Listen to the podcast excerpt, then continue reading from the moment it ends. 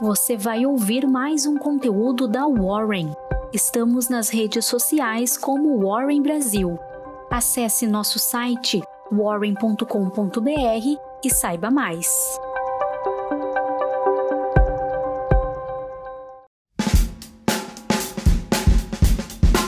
Olá, bom dia! Eu sou Ludmilla, especialista em investimentos aqui na Warren, e vou trazer as principais informações de mercado, encerrando mais uma semana nesta sexta-feira, dia 12 de fevereiro.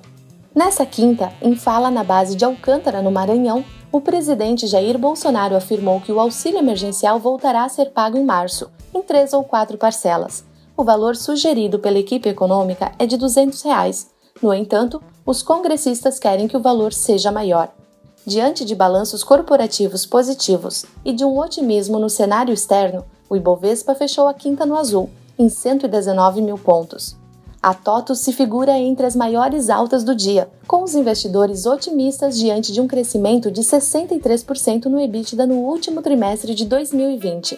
A Suzano se destacou entre os maiores ganhos do dia, impulsionado pela divulgação do balanço do quarto trimestre de 2020 acima do consenso do mercado, com um lucro líquido de 5,91 bilhões de reais, um aumento de 403% em comparação com o mesmo período de 2019.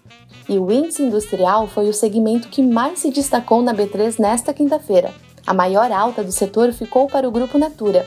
Vale uma atenção também para o setor de proteína, que liderado pela JBS performou na zona de compra, embalado pelos investidores estrangeiros.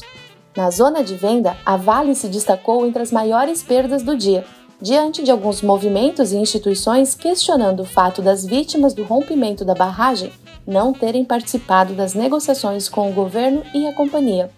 Ajudou a pesar o movimento a notícia de que 30 famílias foram removidas em Ouro Preto após a revisão sobre a barragem da Vale. O e-commerce de decoração West Wing e o Cruzeiro do Sul Educacional estrearam suas negociações na B3 nesta quinta-feira. E com o IPO à vista e diante da sede do mercado pela oferta, a CSN Mineração cobre duas vezes o montante ofertado, segundo o valor econômico. Em Wall Street, as ações encerraram o dia sem uma direção única. Os investidores passaram a sessão digerindo uma série de resultados de ganhos corporativos e pesando os próximos movimentos dos formuladores de políticas para apoiar a economia ainda afetada pelo vírus. O S&P 500 superou quedas anteriores para alcançar por pouco uma alta recorde de fechamento. O índice Dow Jones terminou abaixo do seu nível de fechamento recorde recente. A Nasdaq avançou, com as ações de tecnologia apresentando desempenho superior, subindo 0,6%. Após a declaração de extensão do auxílio emergencial dada pelo presidente Jair Bolsonaro, os juros futuros de médio e longo prazo encerraram o dia em uma leve alta. O Credit Default Swap de 5 anos do Brasil subiu para 155,9 pontos, um avanço de 4,6% diante de quarta-feira.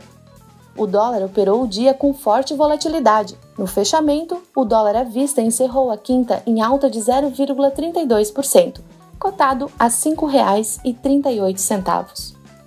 Fique de olho na agenda de hoje. Na Europa, PIB trimestral do Reino Unido, produção industrial mensal.